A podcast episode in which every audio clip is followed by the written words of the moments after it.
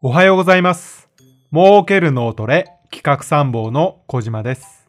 この番組は私が仕事前に行っている YouTube の生配信の中で勝手に思いついた新規ビジネスをライブ感覚でお伝えする番組です。ちなみに YouTube の生配信は月、水、金の朝8時から配信しております。よろしければ見てください。さて、今回のテーマはドローンです。面白いニュースを記事で読みました。NTT ドコモはドローン向けに携帯電話の通信網を活用したサービスを月額49,800円で提供するそうです。何が面白いかというと、携帯通信網を活用することで、目視外での長距離飛行が可能になり、片道10キロを往復する目視外飛行も可能なのだそうです。すごくないですか？そこで今回はこの携帯通信網を使ったドローンサービスについて考えてみました。それでは、儲ける脳トレ、スタートです。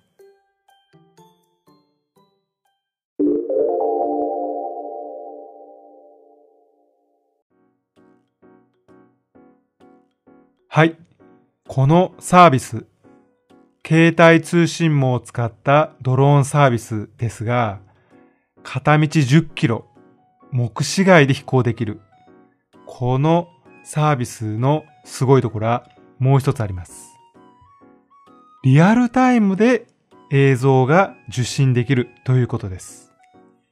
これはですね、現行の通信規格 4G を使ってますので、データの容量が120ギガだそうですので、こうリアルタイムでですね、映像のデータが通信、転送できるそうです。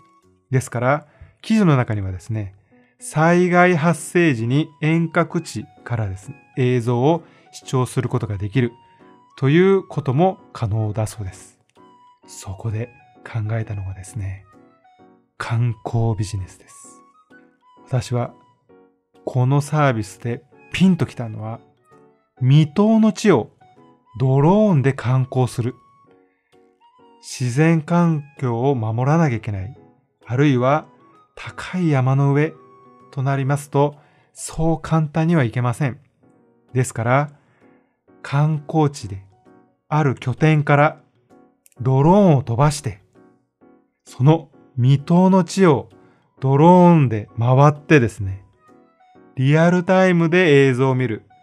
あるいは自宅にいる、なかなか外出できないおじいちゃんやおばあちゃんたちにも同時に視聴ができるなんてことできたらですね、家族が旅行に行って、そこの観光地でドローンを飛ばして見ている映像を自宅にいるおじいちゃんおばあちゃんたちも見ることができる。なんてことしたらですね、いい旅行のお土産にならないですかね。自然環境を壊さないという点でも、このサービス、とても生きてくると思います。リアルタイムで映像が転送できる。これだけでですね、何かどんどんどんどんアイデアが膨らんできますけど、リスクの面であらかじめある程度のプログラムを組んでおいてですね、危険なところとか落下とかそういうことがないように、まあ、プログラムしていけば、ある程度はこう自由に操作できるとなると、操作する楽しみも生まれてきますよね。いかがでしょうか？こんなアイデアを考えてみました。何か新規ビジネスの参考になればとても嬉しいです。それでは今日も一日頑張っていきましょう。バイバイ。